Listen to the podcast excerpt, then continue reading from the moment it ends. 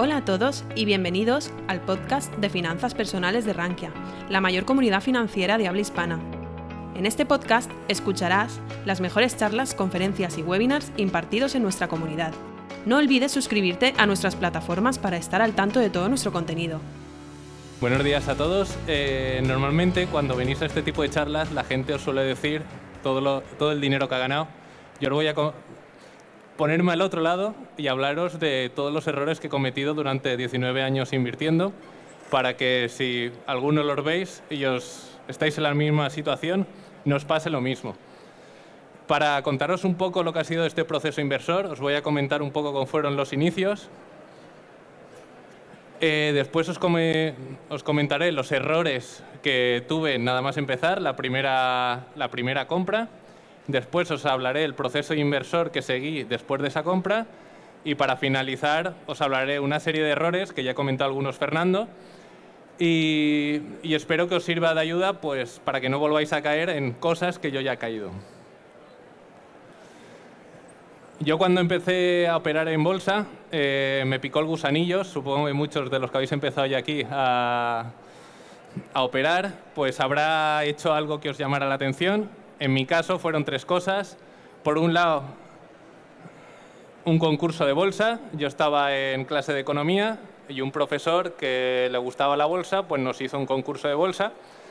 Eh, a mí me gustó mucho cómo era el tema de operar, de, pues no sé, el gusanillo de ver las cotizaciones.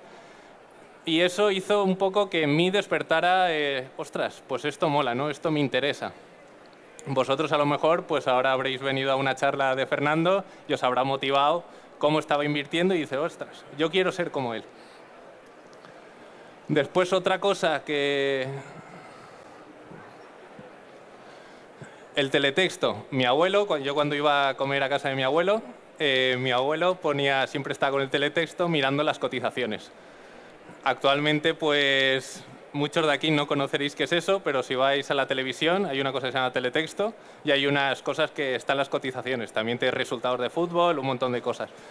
Y claro, pues yo al final ver a mi abuelo, que yo siempre digo es mi Warren Buffett particular, eh, estar aquí con el tema de, la bolsa, pues a mí también me motivaba mucho.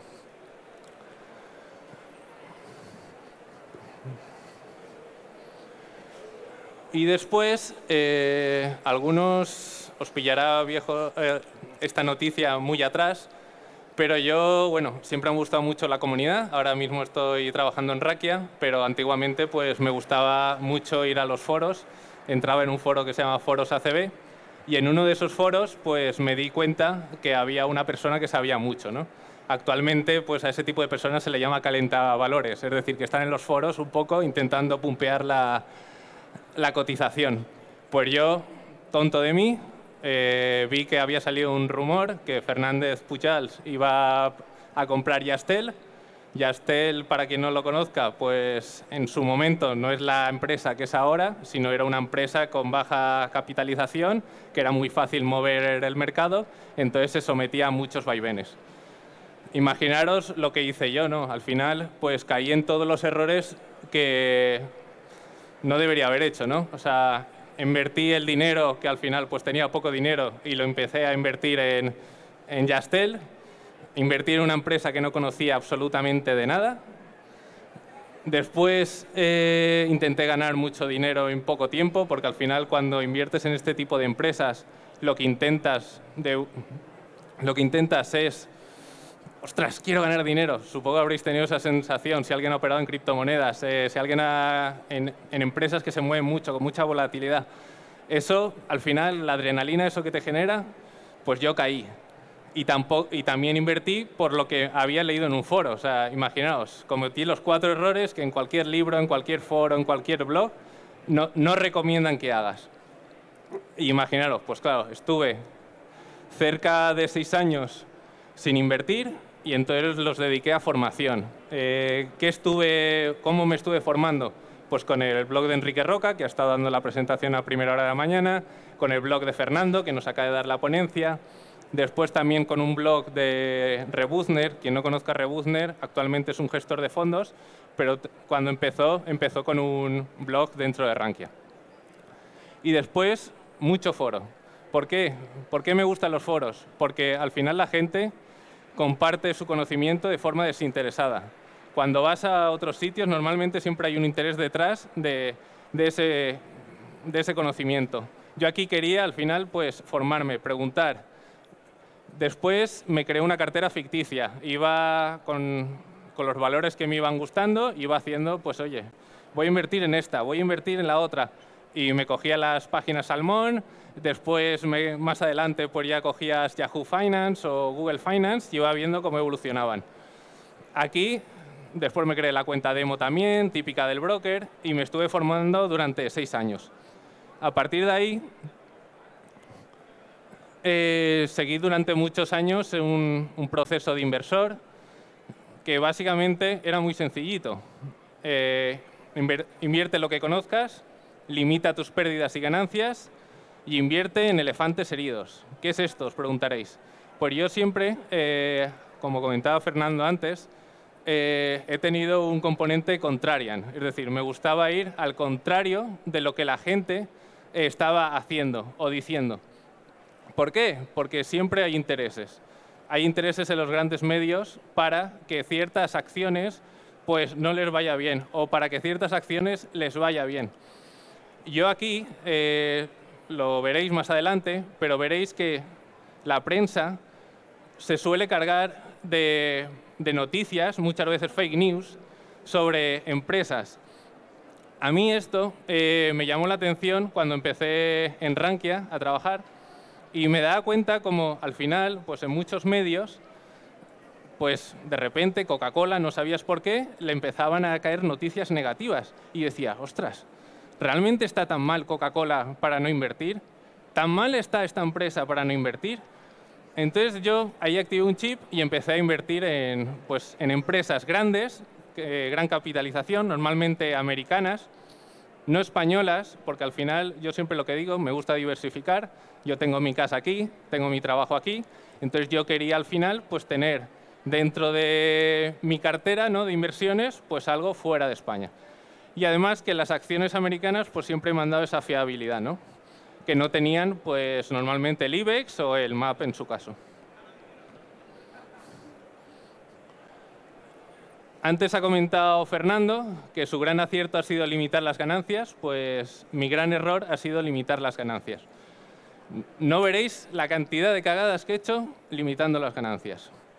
Durante muchos años estuve... Espera un segundo. Cada vez que una compraba una acción y cuando subía un 10, un 15%, la vendía. Lo mismo hacía con las acciones que caían. Cuando caían un 10, un 15%, las vendía automáticamente, sin importar nada. Ahora veréis los grandes errores que he hecho porque al final yo estuve haciendo cuentas, como ha hecho Fernando, ¿no? durante todos los años y me di cuenta que hubiera ganado muchísimo más de lo que hubiera perdido si hubiera mantenido todas las acciones que he comprado durante estos 19 años y las hubiera dejado simplemente pues que estuvieran. Grandes errores, pues esto es un, mensaje del, del, foro de Rankia en el que decía, oye, ¿cuáles han sido vuestras mayores cagadas? ¿no?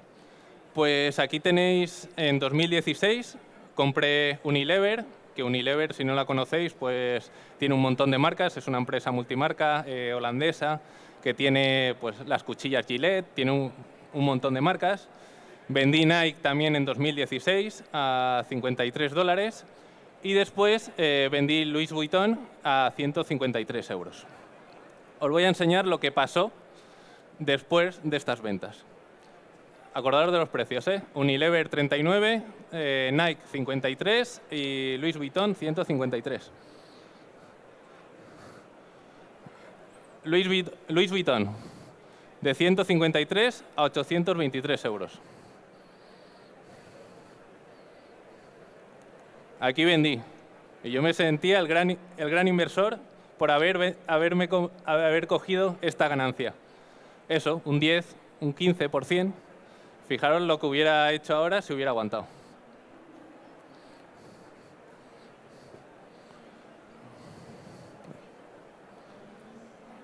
Nike, lo mismo.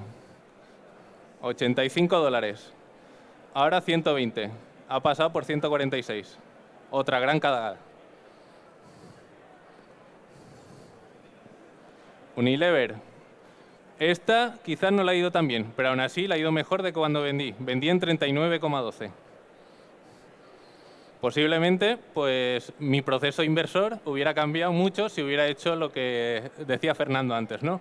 O sea, mantener eh, las ganancias durante mucho tiempo. Llevo 12 años trabajando con Fernando, mira que me lo ha dicho veces, y posiblemente hasta hace un año no me he dado cuenta del gran error que había sido esto. Haber comprado buenas empresas que tienen recorrido a largo plazo y haberlas vendido.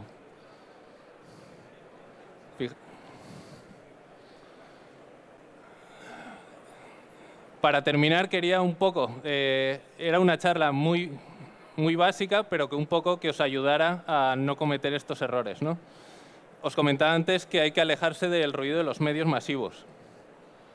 Os voy a poner tres fechas de un diario, El Expansión, Brexit, junio de 2016. Jaque a Europa.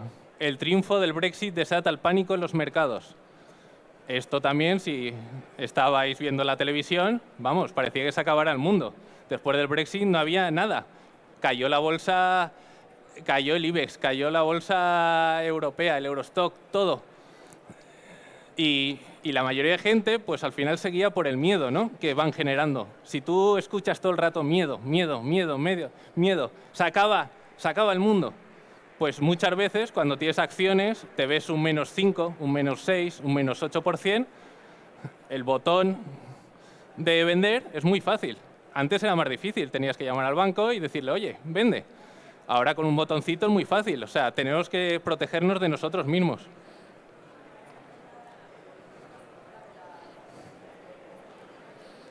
Trump, Trump gana las elecciones en noviembre de 2016.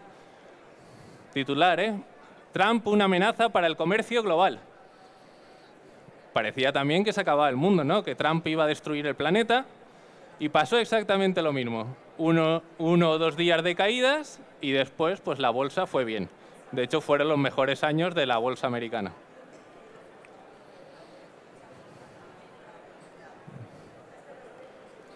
Bueno, y aquí, que esto sí que lo habéis vivido todos, pues el, crash bursátil del 2020 hay gente que se ha impreso esta portada, se la ha puesto en su casa como un cuadro para decir, aquí no tengo que caer otra vez.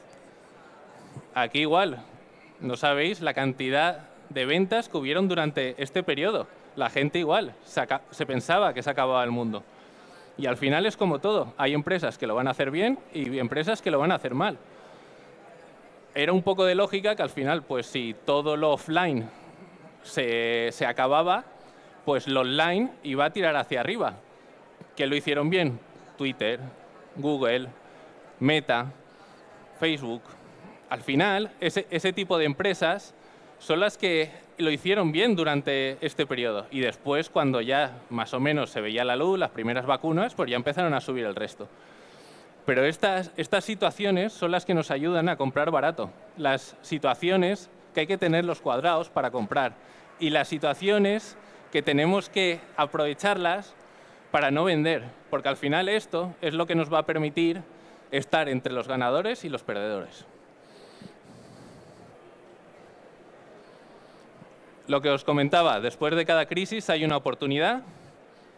No, intentéis copiar los movimientos de los gestores, esto lo he escuchado mucho. Alguien coge la, cartera de, un fondo que lo haya hecho muy bien durante un determinado tiempo o sea, Morningstar y dice, oye, a ver, ¿cuáles son las 10 principales acciones que tiene este fondo? Lo mira y dice, ostras, voy a copiarle. Si este ha invertido, pues yo voy a hacer lo mismo. No os imaginéis la gente que lo hace. ¿Qué pasa? Que aquí siempre vas con retraso. Cuando alguien que, es, que ya ha hecho esa operación, tú no sabes cuándo vende, pues estás entrando en una acción, no sabes por qué, porque lo ha hecho alguien que en principio lo hace bien, pero no lo estás haciendo por ti. Y entonces al final pues acabas cometiendo los errores. Que cuando venga el gestor y te llegue la notificación que será con retraso, pues tú venderás porque te acojonarás. no compres acciones por miedo a quedarte fuera de la fiesta. Yo aquí siempre comento que yo estuve invertido en Bitcoin durante un tiempo y un día llegó a la oficina una, una compañera que no había invertido nunca ni en bolsa, ni en fondos, ni en criptomoneda y llegó, dijo, voy a comprar Bitcoin. ¿Qué hice? Vender. ¿Por qué? Porque ya era alguien que llegaba al final de la fiesta. Ya sabía, ya, yo ya sabía que eso tenía un, un tope arriba, ¿no? Porque ya cualquiera estaba comprando. Hay una frase muy famosa, Rockefeller, que dice, cuando a tu limpiabotas le veas hablar de bolsa, pues posiblemente estemos en un techo de mercado, ¿no? Equivocaros vosotros, que no se equivoquen otros, ¿vale? Entonces, tomar vuestras propias decisiones.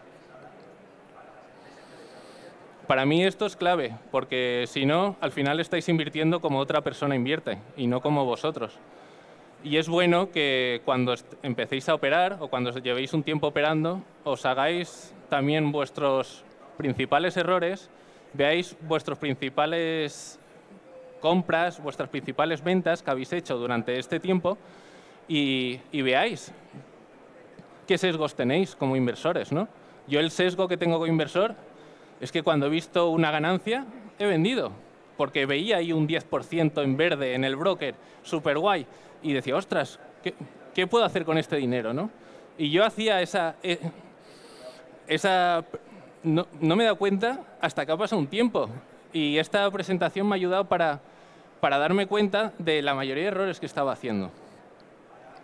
Así que os recomiendo que vosotros, como inversores, también veáis qué sesgos tenéis. Hay muchos sesgos como el inversor. Hay gente pues que eso, que quiere dinero rápido. Eso pasa muchísimo. O sea, gente que ¿quién no quiere dinero rápido al final, ¿no? Pues al final mucha gente acaba cometiendo la mayoría de errores y seguramente si os preguntara uno a uno aquí qué errores tenéis, posiblemente sean muy parecidos.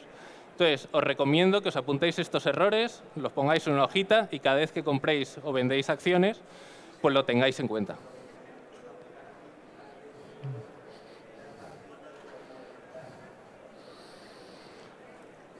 No estéis 100% invertidos. El gran error de la mayoría de gente. Dice, oye, tengo 1.000 euros, pues voy a tener invertido los 1.000 euros, los 10.000 euros, los 50.000 euros. No, siempre hay que guardar liquidez. Es lo que hemos dicho. Tenemos que ser como unos francotiradores que están esperando a cuando haya una crisis, cuando una empresa buena le estén dando y esté pasando una mala época. Tenemos que estar con el rifle, esperando a que esa, esa empresa y ese momento pase. Porque si no, os, pasaré, os pasará lo que le pasó a mucha gente en el, en el COVID. Mucha gente estaba 100% invertida, hubieron caídas, no pudo comprar y posiblemente vendió porque se acojonó y vendió todo lo que tenía. Invierte el dinero que no necesites. Otro gran error. Yo cuando empecé, cogí el dinero que tenía en la cuenta y empecé a invertir en Yastel. ¿Qué pasa? Que después ya dices, ya no tienes, no puedes esperar a esa, realmente estás esperando ganancias para vender rápido, pero realmente mm, no estás, no sé cómo decirlo, al final no es, no es como si realmente le has dedicado ese dinero a invertir, sino que al final estás intentando obtener una ganancia rápida y eso es un error. O sea, al final tenéis que invertir siempre el dinero que no necesitáis. Y, si, y hay mucha gente que tiene ese comportamiento un poco ludópata, ¿no? Que le dice, ostras, a mí me gusta, me gusta comprar, vender, tal, no sé cuántos. Vale, guarda un 10% para ese tipo de inversiones porque todos tenemos ese componente. O sea, a nadie no le gusta sentirse ahí con la presión. No, guardaros un 10% para jugar con cosas nuevas que van saliendo. Oye, pues cuando salgan las criptomonedas o cuando salga el, el, siguiente producto. O un fondo de inversión que a lo mejor es un poco más arriesgado que el resto. Guardaros siempre dinero. Y después lo que digo es, eh, hay que dormir bien por las noches. Eso es lo más importante. Si os vais a dormir con una inversión que os tiene rulando la cabeza toda la noche, mal asunto. No hay dinero que valga eso. Dormir bien. Si no te quieres complicar, al final hay, hay cosas mejores que la bolsa, como un robo-advisor, un fondo indexado que tú te indexas, vas haciendo aportaciones mensuales, te olvidas de las cotizaciones y dentro de 20 años lo miras, miras el dinero que tienes y ya decides qué hacer con este dinero. Y si tampoco estás dispuesto a asumir riesgo, que nadie os diga, oye, la bolsa no es peligrosa, los robo-advisors o indexarse no es peligroso, no es verdad. Al final hay caídas y, poder, y os podéis ir atrás y ver que han habido caídas. Meteros en un depósito, ya está, no hay más, una letra al tesoro.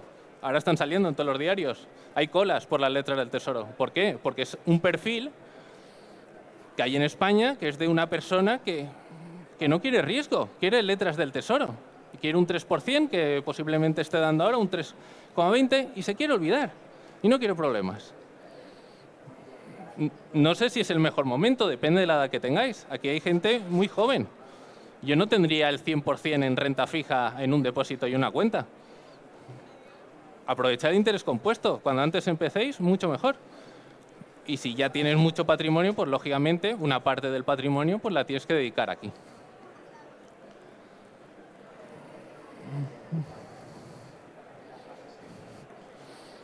Y nada, y para finalizar, deciros que la educación financiera es clave para una vida financiera saludable y espero que os hayan servido los consejos y, y nos veamos en otra charla. Muchas gracias.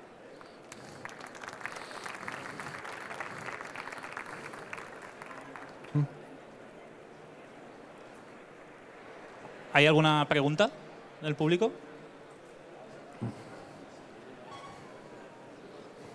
Hola, buenos días. Buenos días. ¿Se me oye? Sí, perfecto. ¿Es bueno invertir en fondos o acciones que den dividendos? A ver, hay una corriente de inversión que es inversión en dividendos. Eh, si tienes buen patrimonio, al final es una es algo que te va dando de forma recurrente un, un dinero. Yo no lo veo mal. Eh, quizás eh, me gusta más el tipo de acciones, o sea, acciones que repartan dividendos, que sean del Dividend Aristocrat, que es el índice de Estados Unidos, que llevan más de 25 años repartiendo dividendos y aumentando de forma eh, continua, más que un fondo de inversión para ese tipo de, de inversión. Pero lo veo, lo veo buena inversión. No hay riesgos de que se quede sin dinero por dar el dividendo. A ver, riesgos hay, pero hay riesgos de empresa. Es lo que decía antes. Eh, si tú, al final esa empresa tiene un riesgo. Si quiebra, pues tú al final, pues, o va peor, pues a lo mejor te reduce el dividendo. Lo que sí que es cierto es que hay empresas que llevan 25, 50 años incrementando el dividendo. No me iría a cobrar un dividendo pues a una acción española, sino me iría a una americana o incluso una europea que lleve repartiendo dividendos durante muchos años. Si te ha gustado nuestro podcast, te invitamos a que nos lo cuentes en los comentarios. Además, no olvides suscribirte a través de tu plataforma favorita o el blog Rankia Podcast para estar al día de todas las novedades.